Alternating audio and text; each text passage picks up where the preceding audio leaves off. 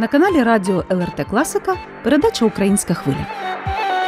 У студії Олег і Олена Головатенки. Вітаємо вас, друзі!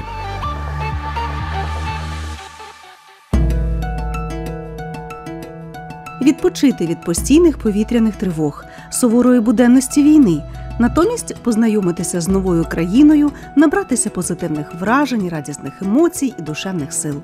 Таку можливість запропонувало групі українських дітей благодійне товариство Мій тато захищає Україну. Спільно з литовськими однодумцями львівські волонтери привезли на тижневий відпочинок до Вільнюса дітей українських військових. Про важливість психологічної реабілітації дітей війни, а також про те, хто допоміг реалізувати цю корисну громадську ініціативу, як зустріла і чим запам'яталася юним українцям братня Литва, говоритимемо в студії з українськими гостями. Я радо їх представлю. Це журналістка, громадська діячка, керівниця благодійного товариства Мій тато захищає Україну Уляна Флешко. Добрий день, Уляно. Вітаю, колеги. Дуже приємно зустрітися з українцями у Вільнюсі, в столиці Литви, дружньої держави. Раді, що ви нас запросили до участі в цьому ефірі. І також у нас чарівна дівчинка, 12-річна Сніжана Воробйова з броварів. Вітаю, так, Сніжана. Добрий день. Велике дякую, що пригласили нас сюди. Я так думаю, що буде справедливо саме зі Сніжаною і почати розмову. Тому що Сніжана гостя в Литві саме заради тебе у переважній більшості і твоїх подруг і друзів ця поїздка організовувалася. Ну, давай починати. Що найбільше запам'яталося? Найбільше запам'яталося, як, як вчора ми ходили до зоопарку. Тваринок дивились, різних зайчиків, морських свинок, мавпочок. Дуже сподобалось в Литві, як вчора ми гуляли з друзями по Литві. Ходили багато різних вулиць гарних. По Вільнюсу, напевно, так? Да, Вільнюс. Дуже гарне місто. А де ви встигли побувати, окрім зоопарку? Побувати успіли в парламенті, по місту гуляли ще, ходили в теніс грати і гуляли. Сніжано, можна відверто попитати, що ти знала про Литву раніше, і що дізналася тут взагалі вперше? Тільки вперше знала, що багато українців переїхало сюди жити. А так я раніше дуже мало знала про Литву. Я знаю, що ви приїхали не з порожніми руками. Українці завжди, коли їдуть у гості, беруть з собою якісь гостинці, навіть з війни, навіть в теперішніх ситуаціях. Що дарували новим литовським друзям? Дарували картини гарні і без патрона, який співає у Ілузі. Уляно запрошуємо приєднатися до розмови. Тож, Уляно, як зустріла Литва? Литва взагалі привітна країна. Люди у Вільнюсі завжди при зустрічі посміхаються, і ця посмішка не є якоюсь награною, вона є щирою, і це насправді показує, що ми маємо сильних друзів, ми маємо справжніх друзів і маємо на кого опиратися у тій ситуації, в якій зараз є Україна. Дуже приємно бачити на кожній вулиці у Вільнюсі, де ми прогулювались прапори України. З Агатою, яка власне започаткувала цей проєкт спільно з нашим благодійним товариством «Мій тато захищає Україну, Агата Байтане Вона сказала, що насправді дуже багато українців переїхало. І на знак підтримки литовці створюють їм максимально такі хороші умови, сприятливі, щоб тут люди почувалися, які втекли від війни, щоб почувалися максимально комфортно. Це насправді дуже приємно для дітей. Ми обирали цю країну, оскільки хотіли власне показати, з ким ми маємо дружити, хто для нас є справжнім другом, і хто в тій біді, якій є Україна, нам допомагає чи не найбільше. Власне, в рамках цієї поїздки ми вже змогли побувати в парламенті Литовської Республіки. Побували безпосередньо в гостях в кабінеті Паулюса Солдаргаса. Побачилися з Лаурою Градецькієне. І власне це теж дуже хороші, хороші люди, маючи такий високий статус соціальний. Вони демонструють свою простоту в спілкуванні, простоту в манерах, і це ще більше, як кажуть, наближає нас одне з одним мати подальші якісь спільні справи, можливо, спільні проєкти. Паулюс взагалі така людина. В нього дуже багато думок і про спільні проекти з Україною, і він постійно кожного дня в українському контексті. То коли ви з ним говорили, можливо, щось намітили, якісь спільні точки дотику і розпланували щось. Ну от ми напевно. Почули багато про те, що робить Литва для України. Мабуть, зустріч була такою трохи динамічною, оскільки ми тільки приїхали з дороги. Було певне спілкування. Ми розказували про нашу групу дітей. Ми почули про те, що зробила Литва для української сторони. Власне, запам'яталося, що Литва це є перша країна, яка визнала Росію країною терористом. Це теж знаково для нас, там бо слідом за Литвою, очевидно, пішла ланцюгова держава. Я думаю, що вона буде продовжуватися реакція.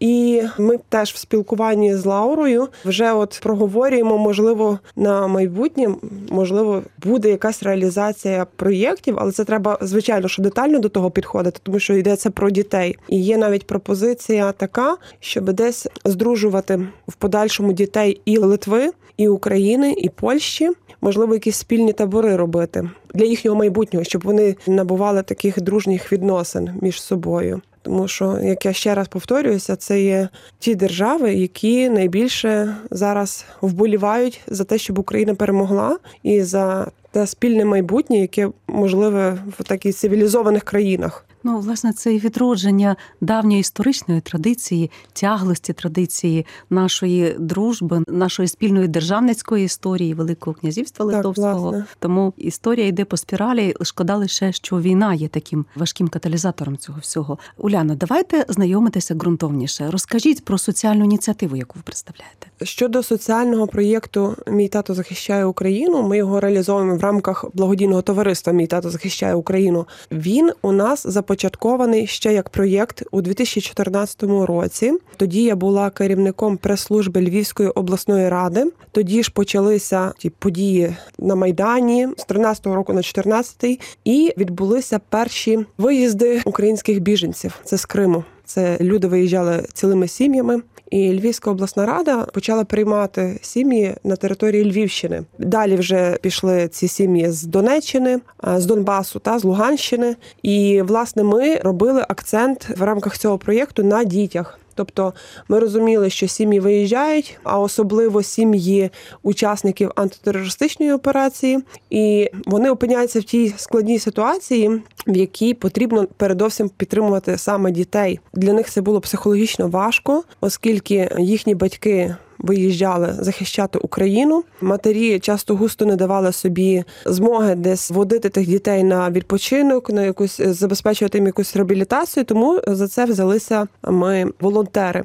І цей волонтерський рух у нас е, діє до сих пір. Згодом у 2019 році ми започаткували ще одну діяльність це благодійного фонду здійснити мрію, де статутом передбачено дещо інший напрямок. Це допомога військовослужбовцям, які знаходяться безпосередньо на лінії фронту. Це є допомога внутрішньо переміщеним сім'ям, це допомога дітям-сиротам, дітям з малозабезпечених сімей, старшим громадянам в будинках престарілих та іншим категоріям населення залежно від потреб. На початку повномасштабного вторгнення ми організували цілий такий гуманітарний хаб. До нас надходила допомога від жертводавців з різних країн Європи, яку ми намагалися якнайшвидше передавати в різні частини української держави, де власне була найскладнішою ситуація. Поміж тим, ми не припиняємо реалізовувати цю діяльність благодійного товариства «Мій тато захищає Україну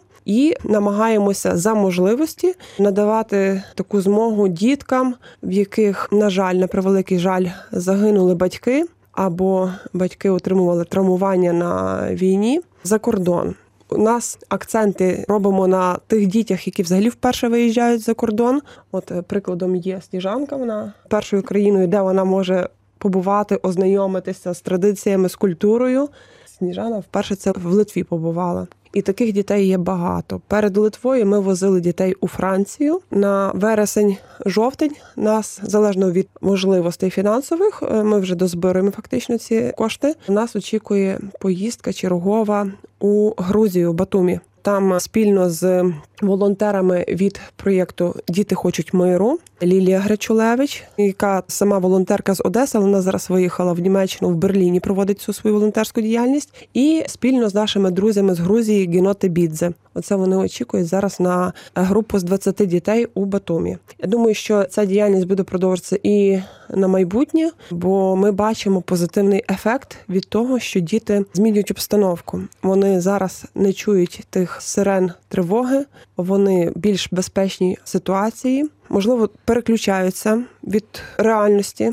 Яка є, на жаль, такою тривожною. Є дітки у нас з Дніпропетровщини, там, де по кілька разів на день вони відчувають вибухи від ракет, не через телебачення, не через радіо. Вони безпосередньо ну, якби чують в близькості до свого помешкання. Їм по кілька разів на добу доводиться збігати в бомбосховище. На жаль, така ситуація. Тому такі проекти просимо так само за можливості підтримувати, хто би не звертався, бо діти насправді вони формують майбутнє, і це майбутнє має бути таким життєрадісним.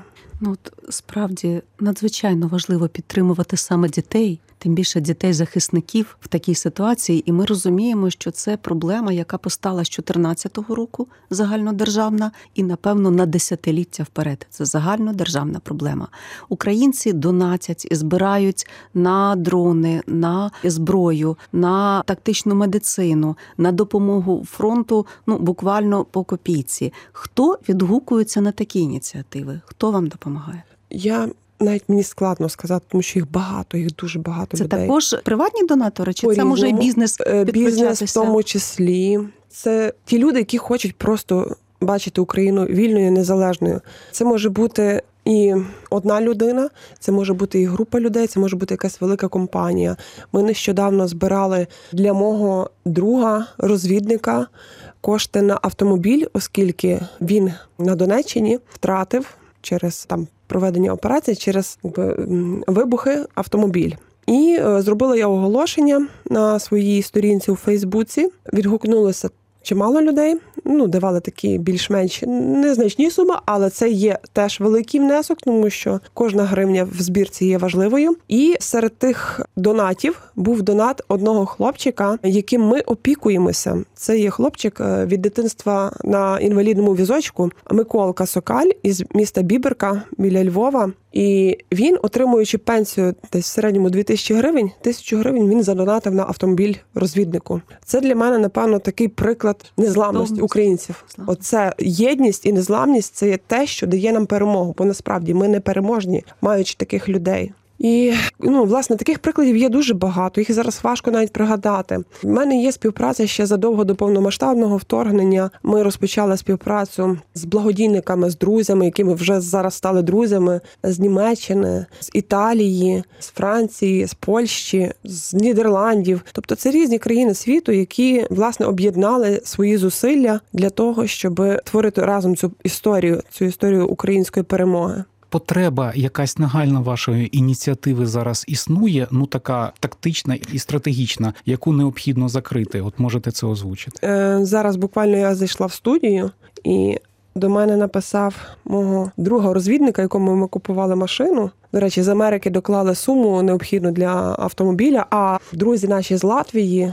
Теж перегнали цю машину, доклали теж свої кошти. І цього друга розвідника син написав буквально щойно, що він зараз у госпіталі, бо отримав травми, і запитує про дрон камікадзе, бо він саме працює в тому напрямку. Нам потрібні дрони якнайбільше, тому що це є очі наших військових. Вони не лише бачать, вони можуть ефективно нищити ворога. Це потрібно тепловізійні приціли, тепловізійні пристрої, пристрої нічного бачення, тактична медицина, само собою, тому що. На жаль, на жаль, є кількість тих, хто отримує різного роду травми, і порятунок тих людей є найважливішою ціллю наших парамедиків, щоб вберегти людське життя, тому що кожен українець це є Україна.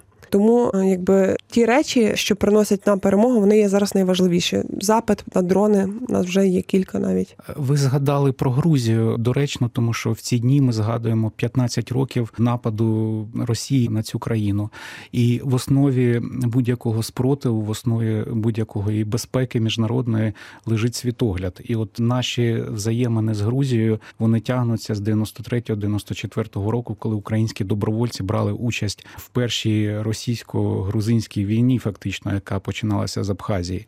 І це братерство, воно надовго на багато поколінь вперед вже закладено на багато віків. І от е, можливо розкажіть про цей візит до Батумі, що входить в цю програму, і як будуть спілкуватися дітки. Ну це дуже важливо, щоб е, спілкувалися діти наших країн. Це як дві ноги, на які ми будемо спиратися і опиратися цьому нашому спільному ворогу. Маю чимало друзів у Грузії. Ну, ми зараз бачимо всі процеси, які відбуваються безпосередньо в Грузії. Грузини теж є дуже волелюбний народ. І навіть коли вони відчувають опір влади, вони не будуть мовчати. Це не той народ, е, якому можна зупинити його вибір, його волю, і вони продовжуватимуть робити свою справу. Так, вони так само дуже багато пережили через того ж ворога, через якого ми зараз всі втрачаємо, але ж і так само йдемо до перемоги. І вони дуже і нам допомагають зараз в цій ситуації, допомагають на фронт військовим і продовжують так само реалізовувати ті проекти для дітей. Цей проєкт «Мій тато захищає Україну, і діти хочуть миру спільно працюють з 2018 року. Відтоді ми щороку возимо в Грузію на відпочинок реабілітацію по кілька груп дітей. Щороку це можуть бути дві-три групи дітей. Залежно від можливостей, як вдається їх назбирати кошти. Діток збирають з різних регіонів України. Раніше це були вильоти з Одеси, з Києва, зі Львова. Зараз, на жаль, такої в нас можливості немає. Всі аеропорти закриті, і відповідно змінився маршрут. Дітей збирають в Україні в одному там з певних міст, та вивозять Польщу, де є аеропорти міжнародні, і звідти відбувається переліт до Кутаїсі. Вже там нас зустрічають грузини за українськими традиціями з хлібом сіллю і надають можливість повноцінного двотижневого відпочинку для українських дітей. Скажу так, що Грузія це не схоже до будь-якої з держав Європейського союзу країна. Там зовсім інші традиції, там зовсім інший темперамент. Тобто діти, коли приїжджають, вони не те, що там забувають про війну, вони переключаються автоматично на той ритм грузинів, таку жвавість, такі запальні всі стають. Там майстер-класів дуже багато. Музика, танці це дітей відволікає. У нас часто говорять, що не потрібно вдаватися до якихось там розваг, та ну але дітям насправді воно потрібно. Це є дитяча психіка. Це йдеться про те, що мозок мусить відпочити від того, що вони кожен день переживають. Тому грузини таку можливість надають. Вони за два тижні дітки і кілька слів навіть грузинських вивчають. Теж саме я зараз хочу, до речі, досягнути цій поїздці, щоб вони могли кілька слів говорити литовською мовою, зробити такий подарунок для тих, хто їх приймає. Ну і я думаю, що ця ж поїздка, яка відбудеться вересень-жовтень, ми зараз ще орієнтуємося на ті дати. Вона буде не менш колоритною, як і всі попередні. Беремо дітей так само з різних регіонів України. Акценти робимо на тих дітях, які не були ще за кордоном. Звичайно, номер один це діти, котрих загинули батьки на війні, військові, і звичайно, дітки, які мають там певні потреби в сім'ях. Був один рік, 2019, коли діти з Грузії приїжджали до нас. Це діти тих військових грузинів, які загинули в російсько-грузинській війні. Вони теж якби подивилися, як живуть українці. Які в нас традиції походили в вишиванках, поспівали українських пісень. Ну скажу чесно, діти Грузії вони ну дуже жваві, дуже жваві, дуже такі рухливі, але дуже класно, що вони між собою здружилися, знайшли там спільну мову з нашими дітьми. Та і можливо ці дружні контакти відбуваються і досі в там в переписках. Лілія Грачулевич постійно проводить такі чат-зустрічі між дітьми усіх тих проєктів, які ми реалізовували за цей період. Ну і робить таку теж дуже хорошу справу. Дякуємо, Уляна. А я пропоную від далекої Грузії повернутися в Литву, де ми зараз власне спілкуємося у Вільнюсі, і навіть підказати одне найважливіше слово, яке обов'язково мають знати всі українці, і дорослі, і малі, які потрапляють в цю дружню нам країну. Це слово ачу. Ачу це дякую. Коротеньке слово, яке вміщує в себе дуже великі смисли. І я бачу, що Сніжана вже трошки нудьгує, але терпляче сидить біля мікрофона. Тому Сніжана, тобі слово. Розкажи про друзів, нових друзів, з ким ти встигла сюди приїхати і вже познайомитися. Хто це? Звідки вони? Прошу. Багато дітей знайомих, які звідси познайомились. Наприклад, дівчинка Софія, вона з Біберки, Вероніка, вона з Львова, Тарас, він з Львова. Більше всіх дітей з Дмитро Львова. Хмельницького. Да. Я сама коло Києва живу в броварах. Дітей в Литві познайомилась багато, ну, які з України. Самі без мами не страшно було їхати сюди? Ні, навіть коли я їхала в машині, ну в автобусі, коли ще не зустрілась ні з ким. І до мене дорослі жінки кажуть, хто би мог би відпустити таку маленьку дівчинку самою? Я, яка спокійно сижу, дивлюсь на це все. Я не маленька, я вже можу все, я доросла. Ну, власне, такі подорожі сприяють, напевно, подорослішанню, правда? Адже Так. самостійність це одна з мов дорослого життя. Литва смачна? Як тобі видалося? Встигли десь поїсти смачно? Да, да. Що їли? Цепеліна. Цепеліна, да, дуже смачне. І дуже як коли принесли, я так думаю, ну все, смакота. Ну, але ж українці такі, що обов'язково щось своє, таке українське, привнесуть на ту землю, куди вони приїжджають. Що українського встигли готувати? Ми Вчора супчик готували. Да, сирний, сирний суп. Нам готував один водій, нам сирний суп готував е, багато салатів, які готували наші.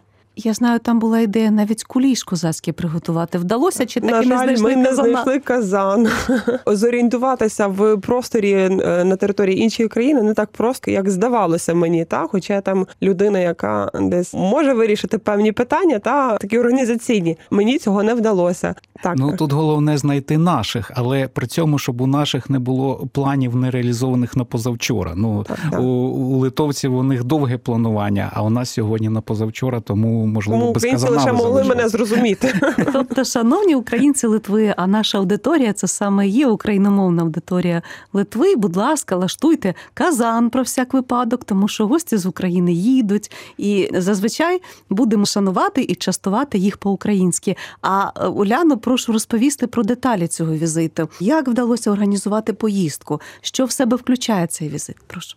У мене є друзі Роман і Мілда. Вони приїжджають часто в Україну. Роман сам е, з Антонівки Херсонської області. В нього батьки там живуть. І разом з волонтеркою Мілдою вони приїжджають в Україну, привозять дуже великі об'єми допомоги, організовують теж цю допомогу. І власне таким чином ми з ними познайомилися. Вони до нас приїжджали в гуманітарний хаб. Ми їм дещо теж передавали. І виникла у мене ідея: а як би нам попрацювати, щоб дітей українських військових привезти в Литву на відпочинок? Це було буквально два речення сказано, і все. Я думала, забули. Тут через пару днів мені Роман пише: до тебе передзвонить Агата, і ви з нею проговорите про поїздку в Литву. Передзвонює Агата, каже: Я вас чекаю, вибирайте дату.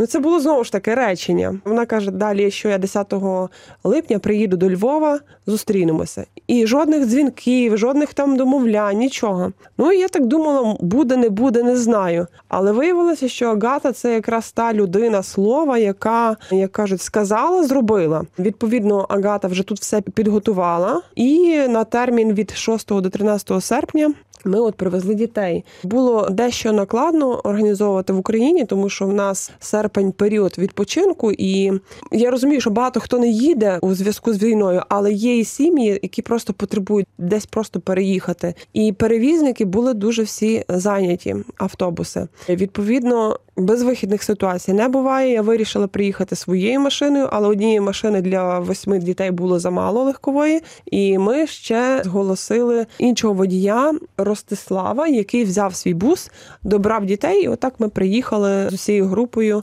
сюди в Литву. Тож щиро хочеться побажати приємної, надихаючої, доброзичливої, добросердечної вам Литви, щоб ви насолодилися сповна відпочинком, щоб оці сили, які вам дасть литовська земля, ви забрали з собою. І все-таки подякувати нашим литовським друзям, які допомогли реалізувати цю ініціативу. Це не просто слово дякую, це насправді шана та повага за ті речі, які ці люди, яких я до сих пір взагалі не знала, які взяли на себе в організаційному плані. Вони не лише організатори хороші, вони переживають, вони вболівають за те, щоб кожен день для дітей був таким казковим, насиченим і цікавим, щоб ці діти максимально взяли з тих семи днів відпочинку в Литві максимально позитивні емоції. Дуже дякую всім, хто долучився. Так як мені Агата розповідала, що вона зробила допис на своїй сторінці в соцмережах в Фейсбуці, що приїде група дітей, хто чим може долучитися, каже, і до неї зразу прийшло дуже багато пропозицій. Це були пропозиції і прохарчувати дітей, відвідати різні заходи. Це також була і пропозиція побувати в парламенті від Паулюса Солдаргаса. І власне хочеться згадати стрілків. Це Тероборона, власне, як я розумію, це вони надали фінансування на цей відпочинок дітей в Литві, і завдяки цьому розумінню, що відбувається в Україні, люди готові підтримувати такі речі. Дуже дякую, Ачу. Додам, що дякуємо за опіку нашій чарівній Лаурі Градіцкеня, от яка завжди за наших українців так. А я навіть відкрию маленький секрет. Пані Лаура вона вступила в ряди стрілків. Тобто вона готова захищати Литву в разі, якщо буде така необхідність, і це великий друг України. І спасибі велике за те, що підтримуєте також всіх українців, які тут зараз є і які прибувають. А Чулабей. Ну, такі розумні люди. Це є насправді е, дуже хороша опора для країни. Це не просто тендітна жінка, це є розумна людина, яка може багато багато принести, в тому числі для оборони держави. Це зараз важко зрозуміти, та як жінка може брати участь в обороні, але так воно є. Тому насправді мені приємно, що люди з тим статусом, який мають і Паулюс, і Лаура, вони є простими. Вони є наближеними до людей, і як то кажуть, в нас в Україні в них немає корони. Це так якось я не знаю, дітей розслабляє. Діти просто на такому дружньому рівні. Вони не відчувають якоїсь такої перепони, бар'єру. Ну як друзі. Вчора сиділи Вероніка, дівчинка з України, і Лаура. Вони просто вивчали мелодії на піаніно. Це було настільки вражаюче. Поки ми були зайняті кухнею, дитина вивчила кілька мелодій вже. Тому шана та повага. Я ще хотіла так до слова сказати, що з нами в групі є співзасновник благодійного фонду Здійснити мрію Андрій Ветрикуш. Від повномасштабного вторгнення Андрій Ветрикуш живе, днює, ночує на складі цього гуманітарного хабу, видає допомогу. Тобто він фактично забув за себе. Він не пам'ятає, що він людина може відпочити. І нарешті перший шанс, який він отримав за тих півтора року, більше півтора року, це побувати десь на відпочинку разом з дітьми. От він радо відвідує також Вільнюс, Литовську Республіку. Я ще хотіла звернутися до українців Литви, українців Вільнюса. Я знаю, що багато виїхало сюди в Вільнюс, і не лише в Вільнюс. Та можливо, у вас є потреба в українській книзі, в якихось українських іграх розвиваючих. Ми можемо теж організувати суспільство таке, що воно не звикло лише приймати допомогу, воно теж готове віддавати допомогу.